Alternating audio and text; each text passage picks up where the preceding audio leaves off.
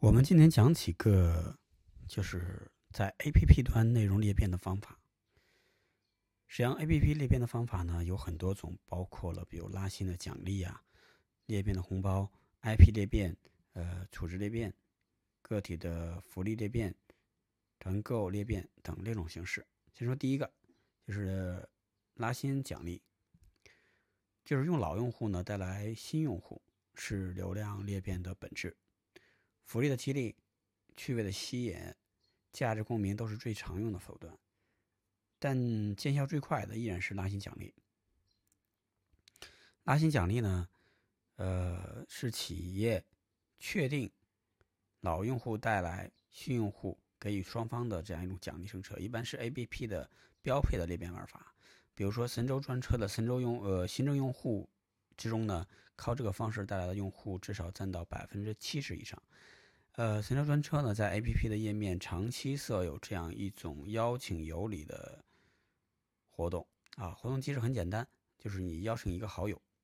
呃，好友注册并首成之后呢，神州就会送给老用户三张二十元的这个专车券作为奖励，你多要多得，呃，这样呢就能激发老用户的参与度，自发为品牌寻找新用户，加速用户的增整体增长。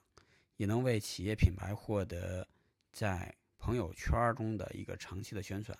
啊，这种呃利益的驱动虽然没有什么新意啊，只是纯粹的基于技术裂变的拉新手段，但是这个手段却能为企业带来持久的有效的转化效果。那第二个方式呢，就是这个裂变红包，啊，呃，那裂变红包呢，实际上它属于一个群体性的裂变形式，很常见。操作也很简单，就用户在结束一次消费行为之后呢，收到的红包可以分享给好友。这个红包呢，可以多次被分享，也可以自己领取。不论是从利益的角度，还是从内容炫耀的层面来看，这种裂变红包呢，都是用户愿意分享的，可以让更多的人呢，在得到优惠的同时呢，为产品和品牌呢自发宣传。比如美团、饿了么等很多 APP 呢，都在用这种裂变红包。裂变红包的裂变规则是裂变系统的关键，也是裂变真正能够发生的关键。要根据用户的兴趣、习惯以及企业投入产出比预算等来测算，来制定最合理的规则，才能裂变出，才能让裂变呢玩出彩。主要的玩法包括了就是分享可得的规则玩法，二级复利的规则玩法。啊，集卡可得的规则玩法，以及注册下载购买可得福利袋啊福袋的规则玩法啊，裂变红包基本上也是 A P P 的标配玩法，但随着各家商就是各个商家的高度同质化呢，创意呢欠缺精美啊，福利优惠呢越来越少啊，比如说团购 A P P 的优惠券从几元降到了几分，导致呢越来越多用户呢开始审美疲劳，不愿意参与分享。呃，这个裂变红包，因此企业呢要通过一些新的方式的改进，让红包变得更加的有趣又好玩。比如神州专车的花式的发券啊，就是把裂变红包与 BD 部门的 IP 资源结合起来，就是让普通的裂变红包改成了裂变加 IP 的玩法啊。我们呢，我们来讲讲第三个，就是 IP 的裂变。IP 裂变呢，实际上是裂变红包的升级玩法。以神州为例啊，就通过流量合作。换取大量的免费的影视 IP 资源，啊，比如说与 IMAX 的剧目电影的全球顶级电影的免费宣传投放资源，爱奇艺的热门的这个影视剧资源等，然后用影视的海报、明星形象等，啊，呃，设计裂变红包的分享页面，让用户把红包分享出的时候呢，更像在分享近期一个有趣的内容。啊，降低这个，呃，这个领领取补贴的目的性啊。啊，神州呢也结合了很多的这种影视资源的 IP 裂变页面啊，让我就是印象比较深刻啊。比如说像电影的《鬼吹灯》，实际上是寻龙诀，它的裂变效果最好。红包呢也使用了这样一个舒淇的这个形象进行裂变啊，摸金校尉舒淇送你专车券啊。仅凭这一次的裂变呢，神州专车就收获了将近。呃，四十万的新增用户，啊，在整个的推广啊过程中呢，其实也没有太多复杂的创意。很多人就是因为看喜欢看这样一个《鬼吹灯》的寻龙诀这部电影，看到了舒淇啊送你专车券啊红包页面，觉得设计还挺不错的啊，创意也不错，运动零补贴啊，就分享到了这样一个朋友圈。呃，在朋友圈里的人呢，如果看过这部电影呢，或者对这部电影感兴趣啊，就会自动的去领券，然后呢下载这样一个专车的 APP 使用。呃，在这个裂变的过程中呢，分享下载转化的效果远远远去高于这种纯创意性的这个内容传播。这就是技术加创意的这种裂变形式。啊，当电视剧比如《太阳的后裔》的在热播的时候呢，神州。还拿到了这个版权的海报授权，迅速呢上线了啊，宋仲基宋慧乔的 IP 裂变，效果也非常好啊，分享次数呢也比日常增加了百分之四十以上啊，呃，通过 IP 裂变红包呢，神州专车在高峰的时间呢，每天有超过七万次的分享，能带来将近两万到三万的这样一个新增用户啊，在用户呢注册以后呢，神州。会通过触发短信再次发放邀请提醒，邀请提醒啊，加速最终的营销转化。那方式四呢？啊，就是储值裂变啊，储值裂变其实上就是呃，是信用卡主副卡概念的一种移动端玩法，目的不是呃老用户拉新，而是提高用户的消费频次啊。比如神州用户的亲情账号，呃，就是一个很好的例子。二零一六年呢，神州专车做了多次的大力度的冲返活动，激发了老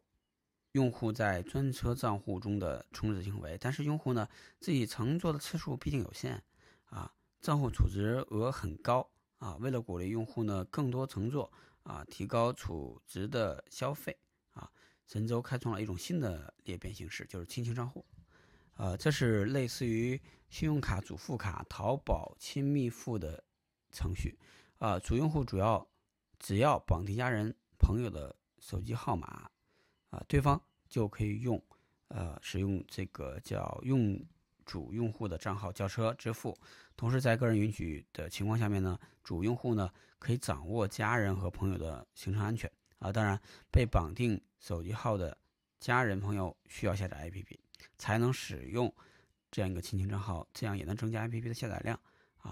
这款商品，这款产品呢，一上线呢，就收到了爆炸式的效果。神州只用了微信公众账号和 APP 内部告知的两种渠道，啊，就在十天内收获了将近一百一十八万的新增用户啊。而如果按照一个订单成本的价格是呃八十元计算，这次营销至少为企业节省了千万元的传播成本。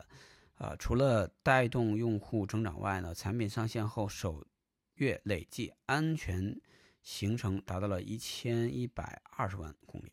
整体账户消耗超过了两千万元，远远超过了之前的规划目标。更有趣的事儿呢是说，呃，由于家人朋友的行程信息可以发给主账户，所以呢这款产品呢使用呃使用户全家人都对神州的安全定位比较认同。呃，比如某用户曾在新浪微博上晒出截图，说自己的父亲不断催促自己给神州充值，因为。亲情账户呢余额不够，让用户让他父亲的出行感到很不爽啊。方式五呢就是个体的福利的裂变啊，除了一对多的呃裂变红包，个体福利裂变也会被用到，呃适用于单次的体验成本较高的产品啊，尤其是虚拟产品啊，比如线上课程啊啊教育产品呀游戏啊。啊，在喜马拉雅 FM 中有很多付费课程，为了让用户呢，呃，更多用户去使用它，很多付费课程都设有了这种分享免费听，啊，就是原本付费才能听的节目呢，呃，只要分享到朋友圈就可以免费收听，啊，并且长期有效。这个功能设置呢，一方面给直接用给就给直接用户带来了真实的福利，另一方面通过裂变的分享触达了更多潜在用户。以上属于内容的内容上的裂变，企业不用花太多的钱，通过给用户一些小福利、小优惠，提供给用户一次试用的机会，就能带来拉新的效果啊。那个最后一个方式呢，就是方式六呢，是团购裂变。那拼多多 APP 呢，这两年比较火啊，呃，它呢将是这个团购裂变也创造流量和销售额的奇迹，值得研究。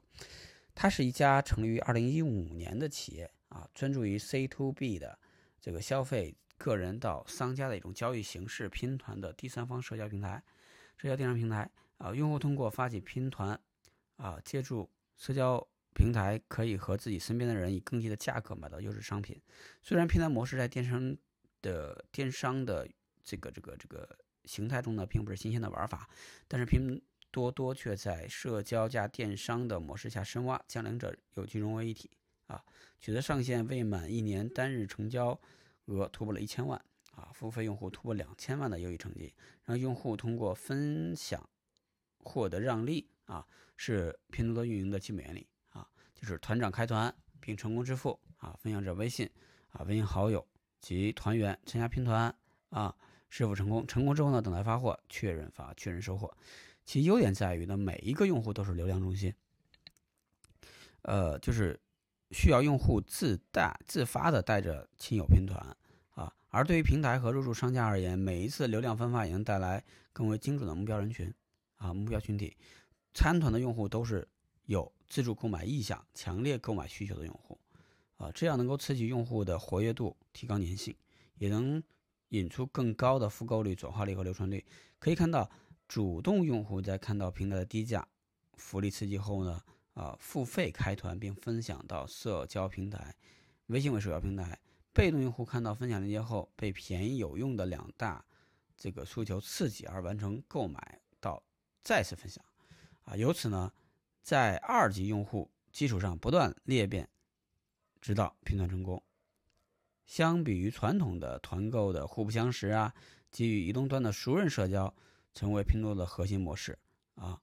用户在这个拼单的过程中呢，为了自身利益，只有达到拼单人数才能开团，会自觉的去帮助推广，记住微信完成病毒式的这个传播。这种扩大欺店的效果，让这个买卖啊双方的双重获利，是裂变营销的一种创新。关于裂变营销的更多平台的玩法啊，以及流量词思维的营销方法论，大家可以关注一下这个。呃，就是这个杨飞的一本书啊，叫《流量词》啊，大家可以去看一看。